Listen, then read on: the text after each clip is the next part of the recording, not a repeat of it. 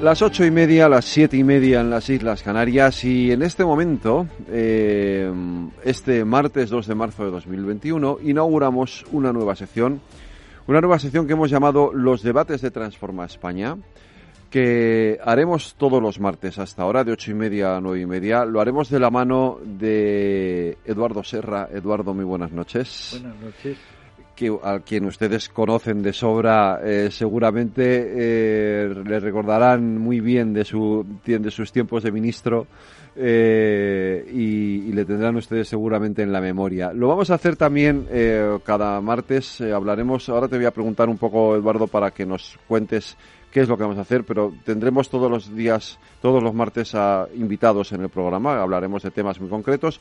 Hoy voy a saludar a los que ya tenemos al otro lado de la línea telefónica. Josep Ramón Bosch, muy buenas noches. Hola, buenas noches, buenas ¿Cómo estás, caballero? Y Eduardo, muy bien, muy complacido de estar aquí con vosotros y sobre todo con Eduardo. Y a Esther Vera, a quien yo tenía muchas ganas de saludar. Esther, muy buenas noches. Hola, buenas noches. Bonanit para ti también. Y antes de que empecemos con nuestro tema de hoy, que ahora no, que vamos a hablar del independentismo y de, un poco de la situación que está viviendo Cataluña, yo quiero que Eduardo Serra nos presente Transforma España y nos cuente un poco qué es lo que vamos a hacer aquí todos los martes. Pues con mucho gusto y pretendiendo cumplir con la regla de la brevedad. Eh, la Fundación Transforma España nace como una hijuela de la Fundación Everis en el año 2010, en plena crisis del 2008. En el pleno agujero hicimos eh, un documento que se llamó Transforma España. Preguntamos a empresarios y a expertos, sobre todo empresarios, que nos dijeran cómo veían el futuro y frente al pesimismo reinante dieron una visión muy optimista del futuro. Mm, se pretendían ocho mejoras. La más urgente era modificar el modelo económico, se ha conseguido a medias. La más importante era reformar el sistema educativo, esa no se ha conseguido, porque lo que pretendíamos en primer lugar es que el sistema educativo hubiera consenso, y ahí no hemos conseguido ningún tipo de consenso. Sobre esa base, en el año 13 se crea la, la Fundación Transforma España y tenemos como objetivo analizar, explicar, difundir las transformaciones que nos parecerían esenciales para que España sea en el futuro un país de referencia. Eh, si no me equivoco, gente lo sabe poco. En el mundo hay doscientos y pico estados. Estados que en 60 años hayan multiplicado por 100 su PIB, su renta per cápita, hay cuatro. Singapur, Corea del Sur y uno es España. Hemos dado un salto que no se creían ni propios ni extraños que lo pudiéramos dar. Bueno, creemos que podemos seguir en esa senda de, de mejora, de progreso, y que España sea en el futuro un país de referencia. Aunque no nos lo queramos creer, ya lo somos en muchas cosas. Tenemos, si no el mejor, uno de los mejores sistemas sanitarios del mundo, tenemos una posición privilegiada, somos el número uno en, o el dos en turismo, somos el sexto fabricante o el séptimo de automóviles. Es decir, España dado un cambiazo que no la reconocería a nadie que viviera hace 60 o 70 años. Bueno, se trata de entre todos, y esto es fundamental, en un ambiente de concordia, de tranquilidad, de sosiego, ¿cómo podemos mejorar? A todos nos interesa mejorar el futuro de nuestros hijos y de nuestros nietos. Eso es lo que pretendemos en la Fundación Transforma España. Y quiero aprovechar para daros las gracias a vosotros, Capital Radio, porque nos permitís algo esencial como es difundir nuestras ideas, nuestros mensajes y sobre todo, como digo, ese espíritu de concordia, no de confrontación, de entre todos, vamos a ver cómo mejoramos. Pues aquí le vamos a dar luz, le vamos a dar visibilidad a estos debates, a estos objetivos de Transforma España y lo haremos cada martes con temas que, iremos eh, pues comentando, anticipando previamente para que lo, para que nuestros oyentes lo sepan y los conozcan. Con nosotros hoy está, les he presentado antes, eh, Esther Vera, que es periodista, es directora del diario Ara, y José Ramón Bosch, Josep Ramón Bosch, que es historiador, empresario y fue presidente de Sociedad Civil Catalana Y yo os pediría a cada uno de vosotros, como empieza cada, como suele empezar un debate, poniendo una exposición inicial, pidiéndoos que me digáis cómo veis en estos momentos qué es lo que está pasando en Cataluña, qué es lo que estamos viendo en Cataluña desde hace ya varios años eh, y cómo está afectando el problema del independentismo o el conflicto entre Cataluña y el resto de España a nuestra convivencia. Eh, em, Esther, empiezas tú. Sí, como queráis. De entrada, muchas gracias por la invitación. Ah, yo siempre agradezco las personas que están dispuestas a tender puentes y a dialogar, como decía Eduardo Serra, de una manera tranquila y sosegada. Eso no quiere decir que, evidentemente, vayamos a estar de acuerdo en todo. De todas formas, también nos quiere decir que mi posición personal es relativamente importante. Si yo no represento a nadie más que a mí misma, y de hecho yo soy periodista, no, no me dedico a defender ninguna, ninguna idea determinada. Pero desde mi análisis, ¿qué está pasando? ¿Qué ha pasado en Cataluña y cuál es la situación actual? Pues em, yo creo que el sistema democrático español creo que no ha evolucionado al ritmo de lo que la mayoría de la sociedad de la sociedad catalana demanda y yo no hablaría tanto de independentismo como de soberanismo, es decir, de todas aquellas personas, que es una mayoría mucho mayor que la independentista, que estarían a favor de que hubiera un, un referéndum de un referéndum ah, sobre sobre cuál es el estatus de Cataluña respecto a España. ¿Cuáles son los hitos de los, de los últimos años? Pues yo me remitiría a la sentencia del Estatut, que creo que laminó un pacto político muy amplio y que fue aprobado en el Parlamento, en el Congreso, en el Senado y en referéndum una crisis económica que supuso la asunción de que la Generalitat no podía y no puede prestar los servicios públicos que los ciudadanos demandan y que requeriría la, aportación fiscal de los catalanes y la judicialización de un, de un problema político ah, externalizando a la justicia una cuestión ah, básicamente política y que no se ha solucionado desde el punto de vista político que creo que es el único que puede solucionarla. Y después, el 1 de octubre, y la conclusión sería que los radicalismos se alimentan entre ellos y siempre hay un agravio a disposición para cometer un nuevo error o dar una nueva vuelta de tuerca. Yo creo que eh, en Cataluña han pasado muchas cosas, pero, pero creo que en el fondo lo que hay es un problema muy antiguo que viene de lejos y que finalmente eh, estaría eh, su origen en esa, en esa, en esa sentencia del Estatut pero antes también en una transición en la que se tomaron unas decisiones desde un punto de vista mm, de, llegar a acuerdos a cambio de concretar poco determinadas cosas, lo cual era una ventaja para llegar a los acuerdos, pero después no se ha sido suficientemente, creo, valiente como para actualizar esos acuerdos de la Constitución y de la transición, actualizarlos a las necesidades de, la, mayoría de la sociedad catalana. José Ramón. Muy bien, muchas gracias. Bueno, yo tampoco, yo ya no formo parte de Sociedad Civil Catalana y me represento también a mí mismo, lo cual mi, voz además ha sido en algunas ocasiones incluso desautorizada, ¿no? Porque recientemente solicité junto con otras personas el, indulto, ¿no? Para los para los eh, políticos que están en la cárcel aquí en Cataluña. En todo caso, para para para contrarrestar un poco la opinión en este marco de diálogo que, que la señora Vera planteaba, eh, bueno, traigo a colación primero una frase que dijo Ortega y Gasset en el año 32, ¿no? Dice, reconozcamos que de sobras catalanes que en efecto quieren vivir aparte de España. Ellos constituyen el llamado problema catalán, del cual dicho no se puede resolver, que solo se puede conllevar. ¿no? Y efectivamente llevamos años y años intentando conllevar el mal llamado problema catalán, que no es un problema entre Cataluña y España, sino es un problema, creo yo, entre, entre catalanes, ¿no? Que es el realmente lo que hay es una sociedad dividida prácticamente al 50%. Yo sí que quiero enmendar la plana en algunos comentarios que ha hecho, más que enmendar la plana, digamos, contraargumentar algunos de los, de los planteamientos que ha hecho la, la señora Vera, que viene a ser un poco el mantra del mundo del mundo soberanista, no tanto el independentista, sino el soberanista, ¿no? El negar que España sea una democracia plena cuando somos una democracia plena, ¿no? El continuo reivindicación de que hay una mayoría a favor de una especie de referéndum sobre la autodeterminación, cuestión que no es cierta, ¿no? Porque los catalanes venimos autodeterminándonos de forma constante en todas las elecciones desde hace muchísimos años, ¿no? Y creo que son como 40, 45 veces, ¿no? Es verdad que hay un problema de judicialización de la política catalana, que yo personalmente he temido formado parte, ¿no? Porque ciertamente como presidente de Sociedad Civil Catalana en su momento, pues formé parte de muchas de las denuncias y querellas que presentamos contra los momentos del, del, del pero algunos queremos y entendemos que, efectivamente no, no podemos, como decía Ortega, solo conllevarlo sino que de buscar una, una, una solución.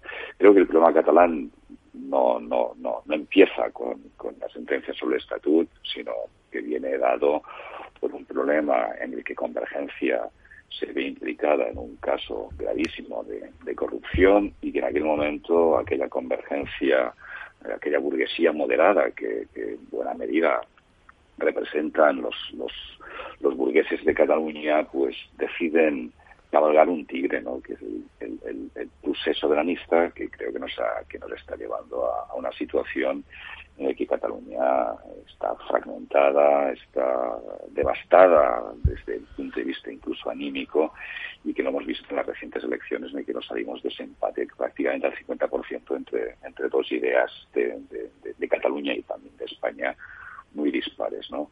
Y lo que tenemos que hacer, yo creo, que es hablar entre, entre catalanes, ¿no? Porque lo que ha existido en Cataluña, sobre todo, ha sido una negación por parte del soberanismo de que existen catalanes no, no independentistas y ha sido una constante criminalización hacia los catalanes que no somos nacionalistas, no somos independentistas, pero que creo que creemos que también tenemos eh, un espacio y que entre todos lo que tenemos que hacer es, es hablar, dialogar y buscar pues cómo podemos, si no conllevar, solucionar el mal llamado problema catalán. Eduardo. Bueno, a mí me parece interesante, es evidente que las posiciones son dispares. La primera cosa que me gustaría comentar es que yo creo que, lo decía también Ortega, el medio ambiente forma parte de la personalidad de cada uno.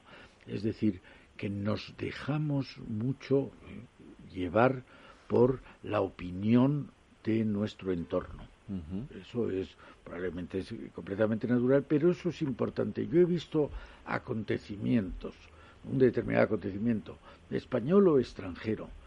En Barcelona se ve de una manera muy diferente a la de Madrid. Estos últimos años he viajado con alguna frecuencia a Barcelona, me he reunido con mucha gente no políticamente representativa, pero sí con mucha gente mm, referentes en Cataluña y he visto cómo gente que me parecían perfectamente sensatos, ecuánimes, tranquilos, diferían mucho de las posiciones que yo oía en, en Madrid. Yo creo que eso es algo que debemos tener en cuenta, entre otras cosas, para, como se ha dicho, respetarnos mm, unos mejor que otros. Lo de la ley, eh, se ha judicializado la política. Sí, se ha llegado a algunos extremos pero cuando se quebranta la ley, el medio que hay para evitar las peores consecuencias del quebrantamiento de la ley es la justicia. A mí me gusta mucho repetir una frase que dijo Kennedy cuando los trastornos raciales en, en, Estados Unidos, que decía, si este país, Estados Unidos, llegara al punto en que cualquier hombre o grupo de hombres, por la fuerza o la amenaza de la fuerza, pudiera desafiar largamente los mandamientos de nuestra Corte o de nuestra Constitución, entonces ninguna ley estaría libre de duda, ningún juez estaría seguro de su mandato y ningún ciudadano estaría salvo de sus vecinos. Yo creo que no es España, Occidente, la mayor o una de las mayores glorias de Europa, por decirlo, ha sido la creación del Estado de Derecho el Estado de Derecho con una pluralidad de secuelas que van desde el respeto a los derechos humanos a la presunción de inocencia o al secreto del sumario, ese, esa conquista es no la debemos perder nunca y el Estado del Derecho es el imperio de la ley. Entonces yo tendría mucho cuidado antes de criticar la ley. Pero me gusta decir una cosa respecto del independentismo, en este caso catalán. Yo creo que si hablamos en realidad, en realidad, eh, tenemos un Estado con una trayectoria histórica concreta, determinada, un Estado, y esto me parece muy importante, que le tocó solo de, resbalón el proceso de industrialización, y un Estado que eh, se ha visto baqueteado en muchas ocasiones. Ese Estado que se ha visto baqueteado en muchas ocasiones ha sido puesto en cuestión recientemente. Ahora ha sido el proceso en Cataluña, pero ha sido hace poco tiempo el, el País Vasco. ¿Alguien seriamente cree que si se aceptara una independencia o un referéndum en Cataluña no lo iban a pedir mañana los vascos o los navarros o los gallegos o los baleares o los valencianos. ¿Alguien lo cree de verdad? Porque entonces lo que estamos asistiendo, aunque llamemos el independentismo catalán, es a la disolución de España.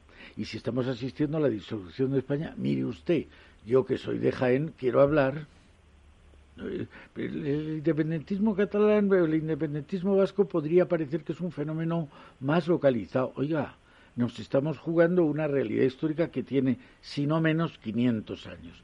Y creo que entonces todos tendríamos derecho de, de hablar. Yo creo que eh, es muy bueno el mejorar la democracia. Yo creo, como José Ramón, que la democracia en España no hay nada perfecto, no la democracia, no hay nada perfecto en este mundo, pero que hemos pasado de una dictadura que algunos hemos conocido a un Estado de Derecho y a una democracia que lo que la clasifican en el mundo es de las 15 o de, las mejores de los doscientos y pico países. Bueno, pues tendremos que arreglar antes otras cosas antes que esa, pero si podemos perfeccionarla, hagámoslo. Esther. Ah, sí, a ver, varias cosas. Ah, el otro día, en la toma de posición, posesión del presidente Biden, ¿no? Escuchamos a una joven poetesa que, de una manera muy muy clara, muy diáfana y, la verdad es que muy estética, eh, nos leyó un, un, poema en el cual ella decía, después del asalto al Capitolio, que Estados Unidos no tenía una democracia débil, lo que tenía era una democracia en construcción yo creo que en realidad eso es una clase de ciencia política, porque todos sabemos que realmente las, las, democracias se van construyendo y que incluso las democracias se tienen que ir democratizando, ¿no? Entonces yo no creo que haya sistemas políticos que se puedan considerar cerrados desde el mismo momento de su nacimiento. Por lo tanto, tampoco creo que el sistema político español sea un sistema eh, bloqueado, cerrado y bloqueado. Es decir, creo que se debería adaptar a las necesidades eh, del, país, ¿no?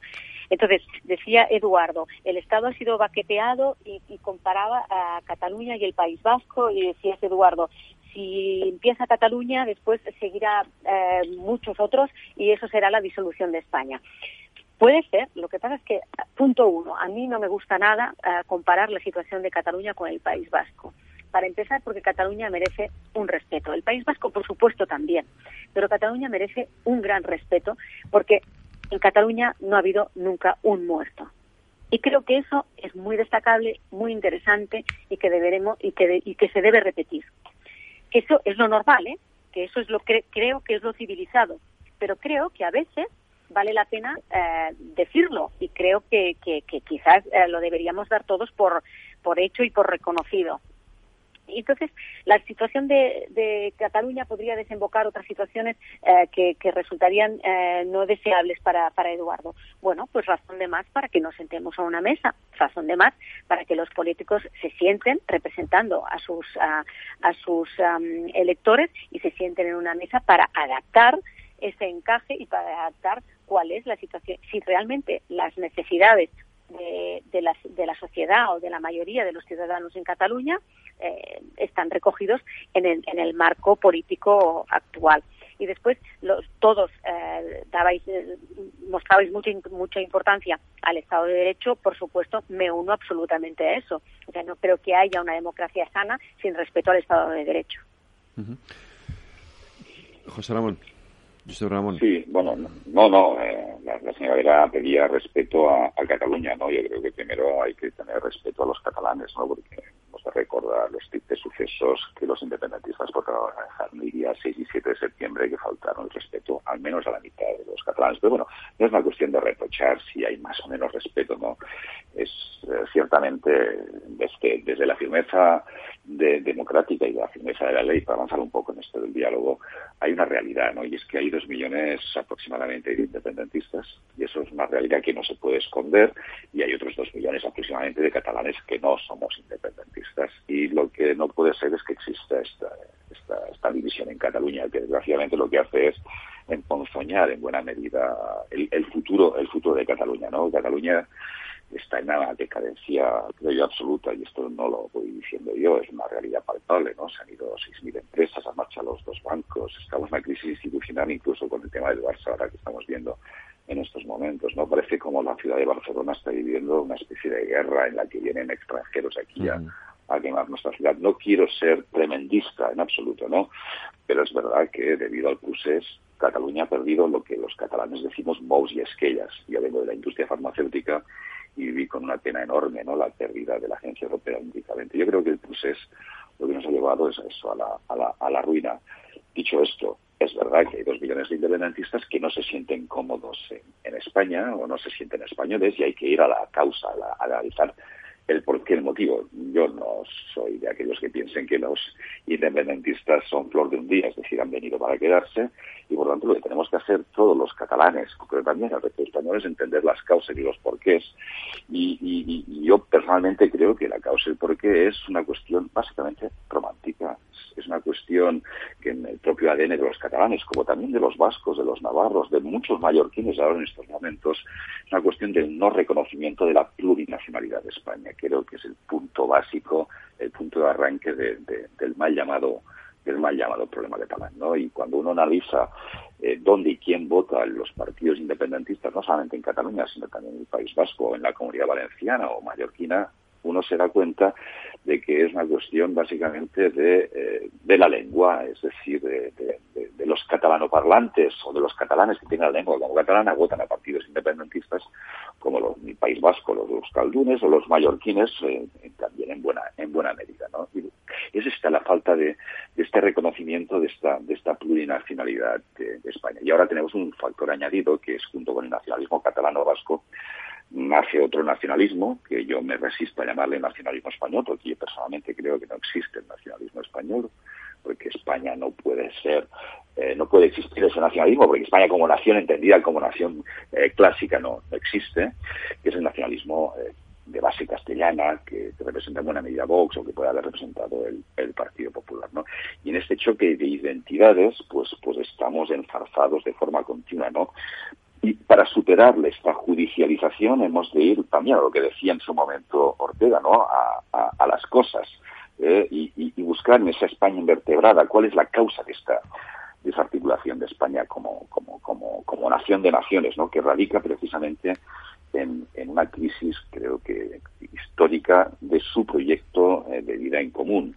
Y en este proyecto de vida en común hemos de crear un nuevo relato en el que todos nos sintamos cómodos catalanes independentistas y catalanes no independentistas. Y a partir de aquí, pues construir este, este relato. No es fácil lo que yo apunto, ¿no? Pero para, para despensar y para volver a una situación en la que todos nos podamos sentir cómodos, algunos entendemos que, que hay que empezar porque no existan estos presos, que es verdad que han saltado la ley en las cárceles y creo que el Estado ahí tiene que ser generoso y empezar a desinflamar. Y para desinflamar tenemos que entender que, que, hay mucha gente que, que, que el pulser independentista lo vive con dolor y ese dolor se manifiesta con, con la gente que ellos consideran que son sus líderes y que mm. están en la cárcel, ¿no? Y a partir de ahí, uno de los planteamientos que algunos hemos hecho es el tema el tema del, del indulto. Uh -huh. Pues está el tema del referéndum, que es la otra gran reivindicación del mundo independentista, que entiendo que el Estado español pues no lo puede ofrecer, pero que sí que hay que trabajar para alguna idea que nos satisfaga a todos, a catalanes no independentistas y a catalanes no independentistas, y creo que hemos de empezar a mirar a lo que pasó en el Quebec, sé que es Aldir,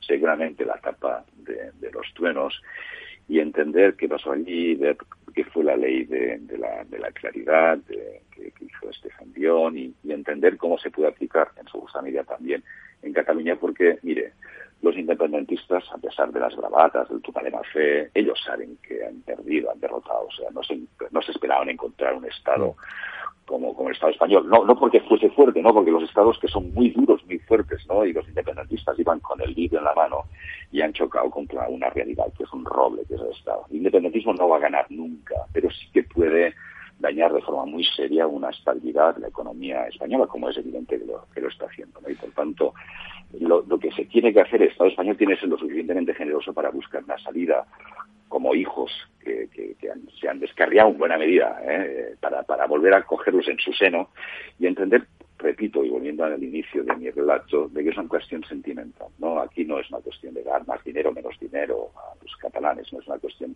de ese reconocimiento implícito de que yo como catalano parlante, mi lengua, mi forma de ser, mi manera de expresar, mi cultura, mi nación como, como, como catalán es la catalana, que es nuestra forma de ser españoles. Y ahí es donde tenemos que encontrar este relato común entre, entre todos. No es fácil en absoluto, no digo que sea fácil, pero creo que es el camino que tenemos que andar, independentistas y independentistas, para llegar a puntos de encuentro. Pues me parece que José Ramón ha puesto el acento en tres asuntos, bueno, ha puesto muchos, pero me parece que hay tres asuntos que son especialmente importantes. Uno es esa percepción que yo creo que es, eh, o tenemos un déficit de percepción en, Madrid eh, sobre la identidad del resto de España, las identidades del resto de España, esa España plurinacional o ese, Estado, esa nación de naciones que, decía José Ramón. A lo mejor nos falta desde Madrid, Eduardo, un poco de una, tener una visión menos centralista de, de la configuración de España. Probablemente, probablemente. Yo creo Primero, me ha gustado mucho lo de oír la, la importancia del Estado de Derecho y también ese concepto de la democracia como algo que se está construyendo cada día. Yo creo que es así. No hay, por eso yo decía al principio, no es perfecta la nuestra como no es perfecta ninguna, ni la americana, ni la inglesa, ni ninguna. Pero mm, lo que me parece es que mm, Madrid, España, ha sido un país, primero fue el imperio y era muy descentralizado. En los, los Austrias, eh, el salón del trono de los Austrias, que ahora se está arreglando, se llamaba el salón de reinos. Aquí, aunque nos hayan dicho lo contrario, no había colonias. Estos eran la Constitución primera, la Constitución de Cádiz, la hicieron señores de México y de Perú y de Argentina y eran tan diputados como los de la península. Entonces, eh, yo creo que esa enorme eh, descentralización, esa enorme horizontalidad, respetaban leyes, los austrias respetaban leyes e instituciones muy diversas. Hay una anécdota divertida. Eh, están luchando por una plaza fuerte de los Países Bajos y los españoles están asediando y los franceses están defendiendo.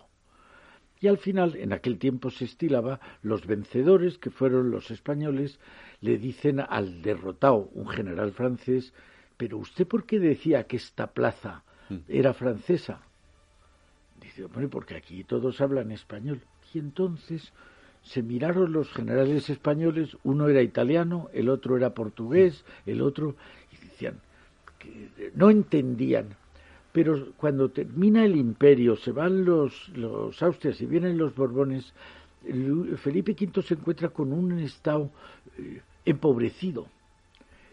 Y cuando hay que hacer eh, ahorros, la gente mira poco a los lados. Y entonces quiere centralizarlo. Sí. No, que tenemos que ir un segundito a publicidad. No te olvides de lo que me estás contando, que me lo vas a seguir contando a la vuelta de esta publicidad. De acuerdo.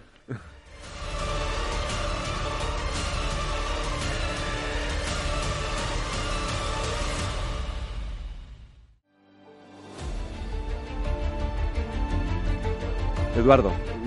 No, decía que eh, después de los Austrias llegan los Borbones y tienen que España está en una clara cuesta abajo y entonces tienen centralizar para poder ordenarlo todo con criterios de muy centralistas. Yo creo que eso eh, al final, cuando España no recoge como otros países, excepto, cosa curiosa, Cataluña y el País Vasco básicamente son las regiones que más acogen la industrialización y se hacen más ricas. Y el resto de España, salvo honrosísimas excepciones, se va quedando más atrasado.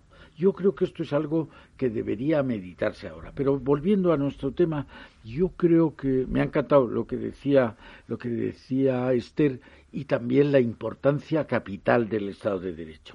Ahora, dicho eso, ahora mismo tenemos una democracia como todas, que se está construyendo. Yo pediría, construyámosla con el sentido de la historia. Europa ha, sido hegemónica en el mundo los últimos 500 años. Está dejando de serlo.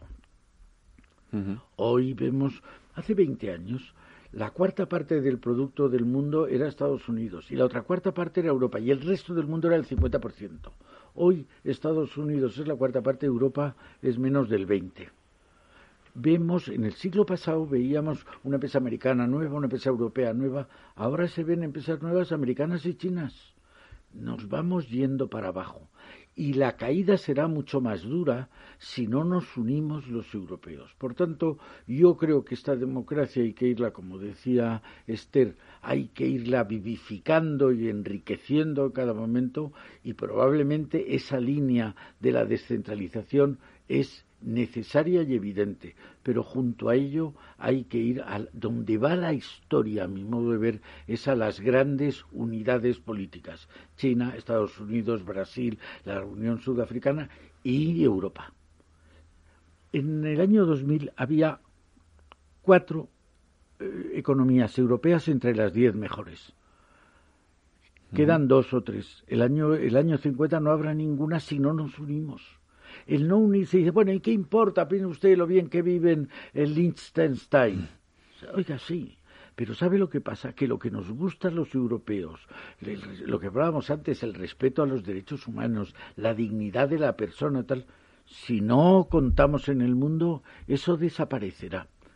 Yo creo que debemos combinar esa visión del pasado con una, con una visión del futuro. Ha dicho José Ramón que es eh, Ortega decía las cosas, absolutamente de acuerdo, pero a las cosas del futuro. Vamos al futuro. Yo creo que el, el principal, en el siglo XVIII los turcos, que llamaban a cada país europeo por su cualidad más significativa, era el país de la elegancia, el país de la riqueza. A España le llamaban el país de los muertos, por el culto que damos al pasado Oiga, yo creo que Carlos V eh, y Felipe II, maravilloso, pero no me recuerde, porque yo lo que quiero es que mis hijos tengan un futuro mejor y no pensar que nunca van a hacer nada parecido a, Calderón o a Cervantes. hombre, no, vamos, que no nos sirva el, el pasado como lastre, sino como acicate. En ese sentido, ir a las cosas, yo diría, sobre todo, ir al futuro. Esther, ¿existe algún camino de encuentro en esa línea que dice Eduardo, sin necesidad de tener que recurrir a, lo máximo, es decir, a la independencia? Yo, yo creo que siempre hay opciones de futuro y, yo creo que siempre todo es, todo se puede hablar y, que a ver que no hay mm, no hay más más más instrumentos que, que la democracia y el diálogo en cualquier en cualquier ah, debate por lo tanto, siempre tiene que haber una opción de futuro. Pero creo que deberíamos entender, eh, os, querría decir solo dos cosas porque creo que pueden ser útiles para entender lo que piensa una buena parte de la, de la, de la sociedad catalana. Antes decía, Josep Ramón decía, eh, se, cabalgó, un tigre eh, sobre para, para evitar o para, para desviar la, la, el interés o, la atención de los temas de corrupción yo no pongo en absoluto en duda que ha, habido corrupción en Cataluña, corrupción a gran escala y corrupción que está en los, en los tribunales. Pero creo que nos equivocaríamos si de esa afirmación dedujéramos que esto de la independencia es un soufflé o que es, es, un momento de enajenación transitoria de una parte de la población no muy inteligente eh, que ha sido manipulada por unos perversos políticos o por unos perversos medios de comunicación. Creo que nos equivocaríamos.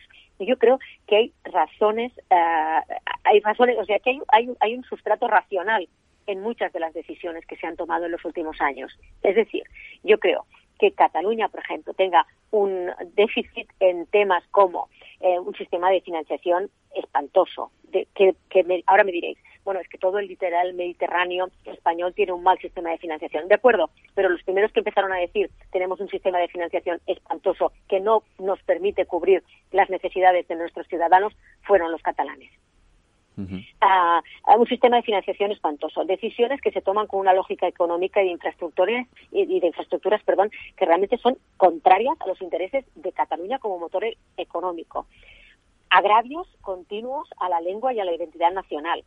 Bueno, yo creo que eso son cosas que hay una parte sentimental, la de la lengua, la de la parte nacional de reconocimiento, pero también hay temas muy racionales. El otro día hablaba con el cónsul americano en Cataluña y me decía, eh, en 30 eh, años de, experiencia profesional he aprendido una cosa. Si tuviera que decir una cosa, he aprendido una, que es que no es útil ni humillar nunca a quien tienes delante si tienes que llegar a un acuerdo con él. Bueno, pues eso también se tiene que interiorizar. Y después, habéis utilizado en algún momento el sinónimo de, España y Madrid. Y, incluso, y, mm y Eduardo decía, tendríamos que empezar a hablar de, de, Madrid, eh, bueno, de, pensar que, España no es Madrid, ¿no? Yo creo que eso es muy importante. Me, ha recordado un artículo que escribió Pascual Maragall en el año 2001, me parece que era el artículo, sí, en el año 2001, que se titulaba Madrid se va. Y lo he buscado mientras, mientras hablábamos. Y hay un párrafo que dice, la sorpresa que se van a llevar los uniformistas el día que España les diga a golpe de urna que no es como ellos querrían que fuese, que es libre y diversa, que está hecha de singularidades potentes y sensatas, capaces de entenderse y de respetar un proyecto común, común, no impuesto. Este artículo, en este artículo, Pascual Maragall advertía que Madrid se estaba marchando y que Madrid era algo así como una especie de agujero negro que absorbía todo tipo de energía económica, territorial, y de eso no, no ha salido solo perdiendo Cataluña, ha salido perdiendo muchas otras zonas de España. Hay zonas de España a las que les importa relativamente y hay zonas de España con una eh, identidad muy muy fuerte en las que en las que eso importa pues bastante más. Eh, yo creo que lo que dices eh, el cónsul americano de la humillación no es verdad si quieres llegar a un acuerdo con él no puedes humillar a nadie, pero si no quieres llegar a un acuerdo con él tampoco puedes humillar a nadie. Humillar es siempre es malo, es negativo en cualquier no, pero su idea era esa, ¿eh? no, no, ya, si te entiendo. Si te entiendo. Ahora, déjame que te diga con toda honestidad y por tanto pensando que me puedo equivocar. Madrid se ha equivocado y se sigue equivocando muchas veces. Sí. Pero lo que contribuye Madrid la Comunidad de Madrid a otras regiones económicamente más débiles es mucho más de lo que contribuye Cataluña, si no me equivoco. Las, cifras que se han estado dando estos años son muy definitivas. Es decir, que seguro que lo hemos hecho mal, pero mire usted, Madrid ha tenido económicamente una generosidad que no han tenido otras regiones. Pero nada me gustaría más que el dar esa oportunidad. Yo, yo suscribo lo que has leído de Maragall, ¿eh? o sea, el que España es libre y diversa naturalmente. La libertad es diversidad. La igualdad nunca es libertad. El que, el que lo obligue a la uniformidad está impidiendo el ejercicio de la libertad. Eso no, no puede ser. Pero creo que sería bueno. Aquí está haciendo un ejemplo la radio y Federico de oírnos a todos. ¿Qué pasa? ¿Por qué no nos oímos? En vez de insultarnos o tirar adoquines. Eso es lo que yo creo que nos enriquecería a todos. A mí me parece que mm, Cataluña tiene, tú lo has dicho, motivos sentimentales y motivos racionales. Hablemoslos porque aunque Madrid parezca que no tiene motivos sentimentales, también los tiene y podemos intercambiar ideas y podemos intercambiar sentimientos y, y, ver que si estamos reprimiendo un sentimiento, oiga, eso está mal, deje usted de reprimirlo. Pero, Esther, es verdad que se han hecho muchas injusticias a la lengua catalana. Si tú tuvieras que educar a tus hijos en Cataluña y quisieras educarlos porque eres de otra región de España, el que te los tengas que educar en catalán te parece bien? Mi hija estudia en cuatro idiomas, no tengo ningún no tengo ningún problema con eso, francamente. En la escuela pública. y además no creo que el catalán sea japonés. Es que, a ver, cualquier persona que hable, para, empezar, creo que en Cataluña puedes vivir perfectamente en castellano, perfectamente. y lo he visto cuando estaba allí. De usos lingüísticos todas las encuestas de usos lingüísticos lo que dicen es eso, que la lengua minoritaria menos utilizada es precisamente el catalán. Pero yo, francamente, creo que conocer un idioma no es nunca una, una desventaja. No, siempre es una ventaja enorme no, conocerlo. que sea una desventaja. Que te obliguen a eso y en vez de educar en el tuyo propio, eso no es la ventaja. La ventaja es conocer un, un idioma nuevo. Es siempre una ventaja, pero que no te obliguen. Pero en fin, creo que podríamos entendernos divinamente hablando como estás hablando tú, en vez de como decía antes, tirando adoquines, ¿no? Yo creo que sí, ¿no? Que ese, es el, ese sería eh, el camino, ¿no? El establecer, el establecer una serie de pautas de diálogo. Y, eh, Josep Ramón, tú planteabas una cosa con la que quiero que, insistas un poco más, porque me parece tremendamente interesante. Y es, eh, en ese camino del diálogo, ¿tener políticos en la cárcel no era lo más oportuno? No, no, no, no, no lo es, no lo es, ¿no? Y de hecho, yo fui presidente de Sociedad Civil Catalana, eh, fui de los primeros que además solicité públicamente el indulto hacia hacia los, los políticos que están en la cárcel, ¿no? Y creo que es una forma de, de, de descansar y es importante, ¿no? Tenerlo en consideración. Al final, el Estado ha ganado, se ha aplicado la ley y ellos dicen lo volverán a hacer, pero si volverán a hacer ya saben el camino que, les toca, ¿no? Que es desgraciadamente la, cárcel de nuevo, ¿no? Pero ya llevan tres años en la cárcel, algunos creemos que es mucho tiempo y, lo que necesitamos aquí es, es descansar, ¿no? Ah, hay, pero hay una serie de puntos que sí me gustaría clarificar, ¿no? Que ha puesto sobre sobre sobre, sobre el tema de, del suflé, que, yo creo que es importante. Es decir, yo no estoy negando que exista un problema eh, y hay una cantidad muy grande de independentistas y no es un suflé. Es, eh, eh, esto sí que es verdad y coincide plenamente con la señora Vera, ¿no? Con, con esto, de que efectivamente esto es un problema muy grave. Es el principal problema que tiene España. Pero estamos en una, en una crisis económica, en una crisis sanitaria, en una crisis institucional grave, ¿no? Con la monarquía en plena cuestionamiento, en una crisis política, pero es que además estamos en una crisis territorial muy grave y efectivamente Cataluña, Cataluña se va, no es que Madrid se vaya, es que Cataluña, los catalanes nos vamos y eso es una realidad que hay que, que hay que afrontar y hay que tener muy presente y, muy en cuenta, ¿no? Sobre el tema de, la financiación, yo creo que ahí estamos todos de acuerdo, ¿no? Que Cataluña necesita una buena financiación, seguramente hay que estudiar si tiene que ser ordinal o terminal, pero hay que, hay que mejorar la financiación, ¿no? Y en cuanto al tema de los agravios de la lengua, yo lo he explicado, creo que es un tema, es un tema sentimental básicamente, ¿no? Pero también hay que tener en cuenta, Esther, de que eh, eh, yo, he defendido la inmersión lingüística, la he defendido siempre, pero hay que tener en cuenta que los grandes, los grandes perjudicados en la inmersión lingüística somos los catalanoparlantes, no son los castellanoparlantes en absoluto, que tienen esa gran suerte de hablar en casa en castellano y en la escuela en, catalán. De los catalanoparlantes, los que vivimos, yo vivo en una zona exclusivamente catalano parlante, como es, es una zona entre Manresa y Berga, ¿no? Y aquí lo que sí detecto es que hay un déficit muy grave de los catalanoparlantes en su expresión idiomática en una de las lenguas más importantes que es que es el castellano, ¿no?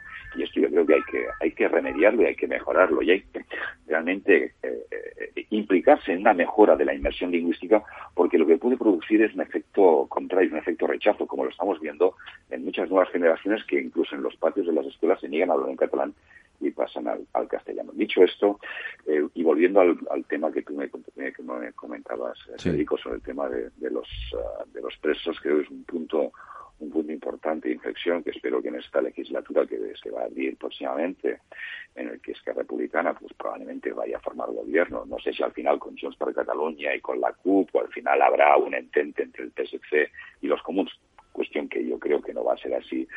Creo que es el momento de, afrontar cómo queremos convivir y qué grandes pactos hay que hacer, no para hablar de la independencia, que es un tema que ahora tiene que quedar aparcado, sino cómo gestionar una autonomía o una comunidad autónoma como es la catalana, que llevamos pues ocho años en la que no hay una gestión real del día a día, en el que creo que no hace falta que ahora exponga todos los agravios que como catalanes nos sentimos, ¿no? porque todos estamos muy cansados del proceso. Y cuando digo todos, es todos, empezando por mí y seguramente con, con, Esther, que también está muy cansada de, hablar siempre del mismo tema, que hay temas mucho más importantes, que es el día a día, que es lo que realmente nos interesa, nos importa, ¿no? Eduardo. No, bueno, yo creo que habéis sido un modelo los dos de, de sensatez, de moderación, de, prudencia, y yo creo que eso hablábamos antes de creer en el futuro. Yo creo que estamos pasando todas las crisis que acaba de enumerar José Ramón, es verdad, estamos en un momento malo, pero el futuro lo tenemos delante de nosotros. Yo creo que si nos ponemos de verdad y si España se pone en modus de, de, ganador, entonces la generosidad sale por los poros. El que no es generoso, el que es avaro es por el que se siente miedo, siente temor. No es el momento de tener de, temor.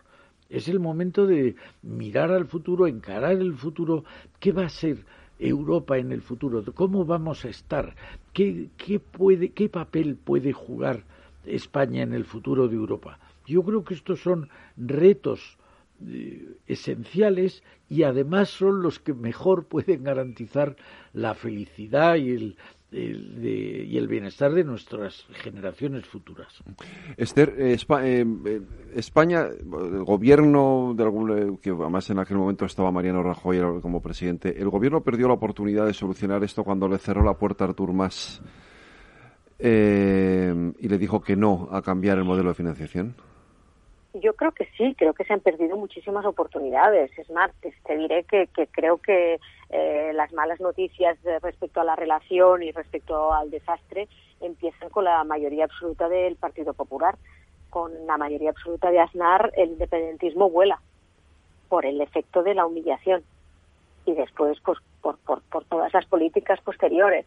Y creo que sí, creo que la última oportunidad conocida hasta el momento fue el estatuto de el Estatuto de, Autonomía y el, y el Pacto Fiscal. Y creo que eran, eran dos buenas opciones. Y en este momento, pues no nos engañemos, hay muchos catalanes que están tan, tan, tan cansados, que con eso eh, estoy completamente de acuerdo con José Ramón Bosch, que están tan, tan, tan cansados que han decidido que, que ya se han ido, que ya se han ido, que ya no les convenceré, no les convencerá nadie de que se queden hay muchos catalanes que ya se han ido. Yo creo que hay otra proporción de catalanes que depende de cuáles sean los acuerdos con el gobierno español, pues, pues pueden llegar a la conclusión de que un Estado federal o un Estado estructurado de otra manera, pues, pues puede ser una, una opción ah, temporal o una buena opción de futuro pero pero es que se han perdido muchísimas oportunidades, muchísimas. Se han llegado las cosas a un límite extraordinario. Es que aquí hay, hay traumas. Eh, mm. las, las sociedades traumatizadas eh, pues pues pues no son un buen no son un buen negocio y aquí pues el 1 de octubre pues hay mucha gente que lo tiene en la cabeza y hay muchos jóvenes que se acuerdan del 1 de octubre y es que se han perdido muchas oportunidades muchísimas Eduardo ¿tú qué opinas? ¿tú qué crees? No yo creo que no es un suflé desde luego no es un soufflé. Eh, creo que debemos escuchar más la voz de, esa Cataluña que se está marchando o quiere marcharse. También creo que no haría mal si esas personas, eh, no como Lot, pero volvieran un poco la vista atrás a decir que es aquel se está diciendo radicalmente que no. Yo creo que eso es eh, sería bueno. Te pongo solo una anécdota de cuando yo estuve en, Barcelona con Artur Mas en eh, septiembre del 12 y me dijo, yo he estado con Rajoy, le he pedido una alteración de la situación fiscal y, me ha dicho que no, y entonces me echa por la senda del independentismo. A mí me pareció eso tan terrible porque me explicó que además no, buscaba la palabra pacto para que no se confundiera con el País Vasco, que buscaba un régimen de... Y, vine a, a, Madrid y pregunté, bueno, ¿y esto qué hay de esto? Y me dijeron, es verdad, pidió una reforma en la fiscalidad, pero pidió también un trato favorable en la justicia para la corrupción. Y entonces me dijeron, eso no lo podíamos dar. Es decir, eso forma parte de que alguien se cree, nos han dado con la puerta en las narices, pues nos vamos. Y otros se creen, estos quieren irse y ponen el pretexto de que les damos con la puerta.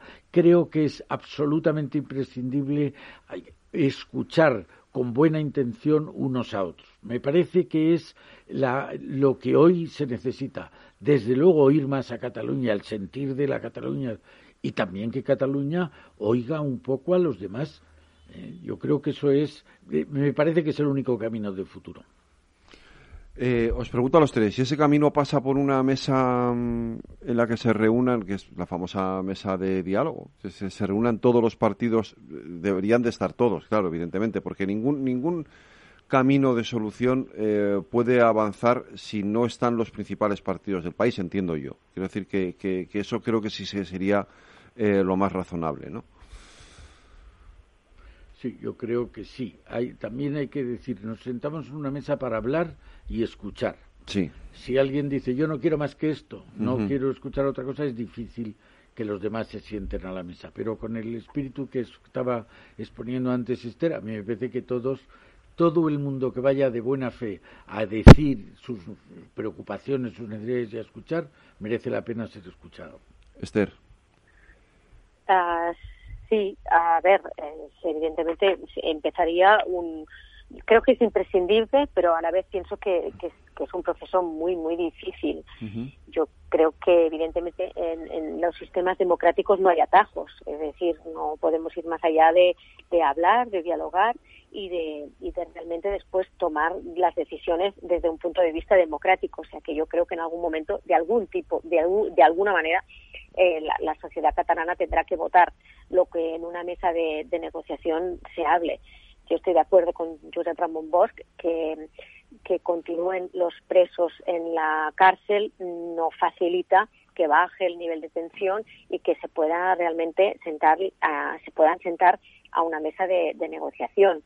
Pensar que, que, alguien se va a arrepentir de, ser independentista, probablemente sí de hacer determinadas cosas de determinada manera. Yo creo que todo el mundo ha asumido que, que, ha cometido errores, pero nadie va a jurar de su ideología, ni los unos ni los otros. Mm.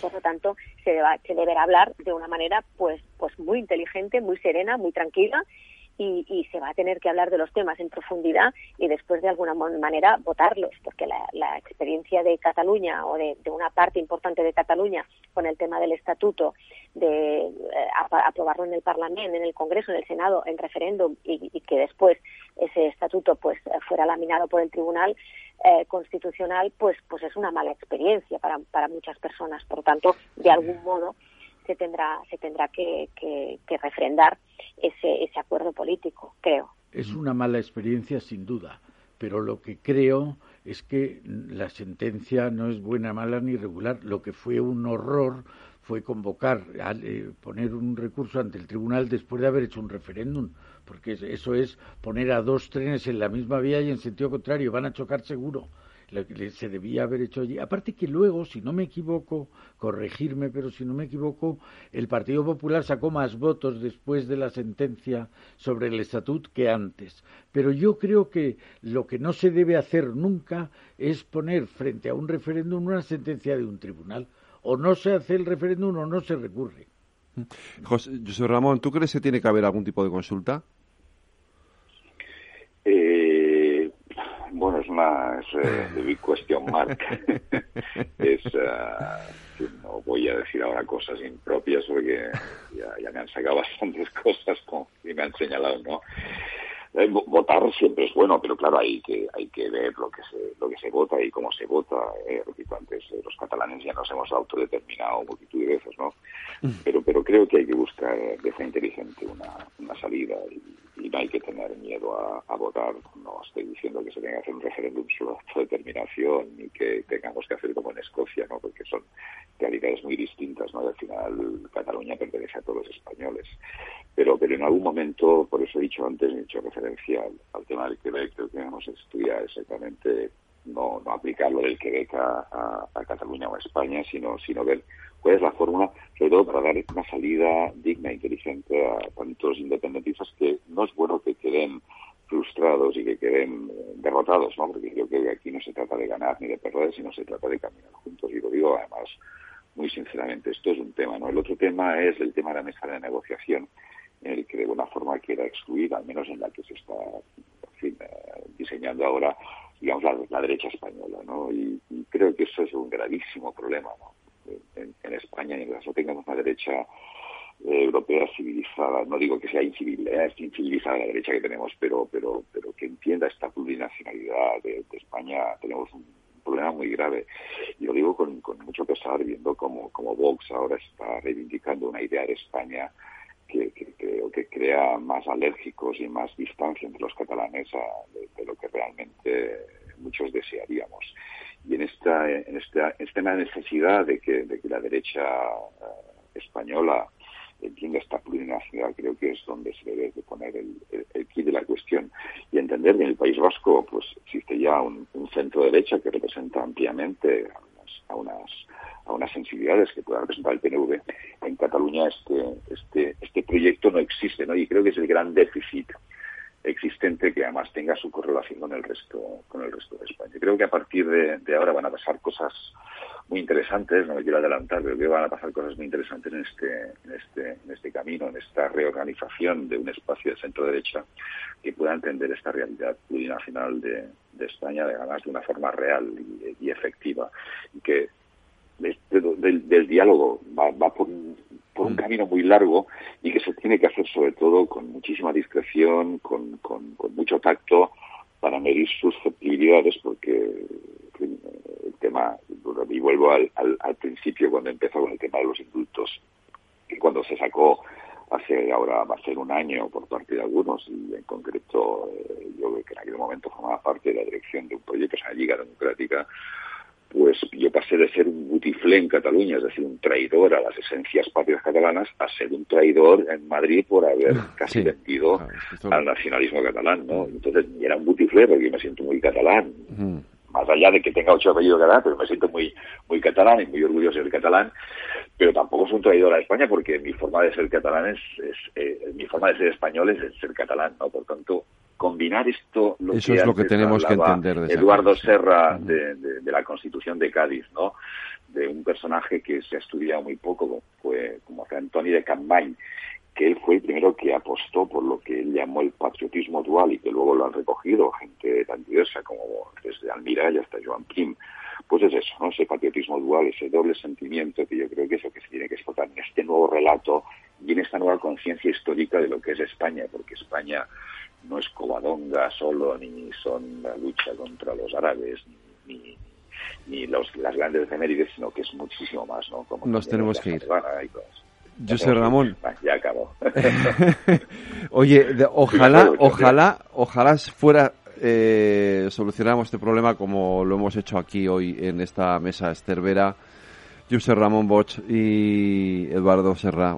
Eh, ojalá, ¿verdad? Pudiéramos hablar siempre así. Muchas gracias a los tres. Eh, y el martes que viene eh, estaremos aquí otra vez, Eduardo. Muchas gracias. Un abrazo muy fuerte y, gracias. Buenas noches, buenas noches.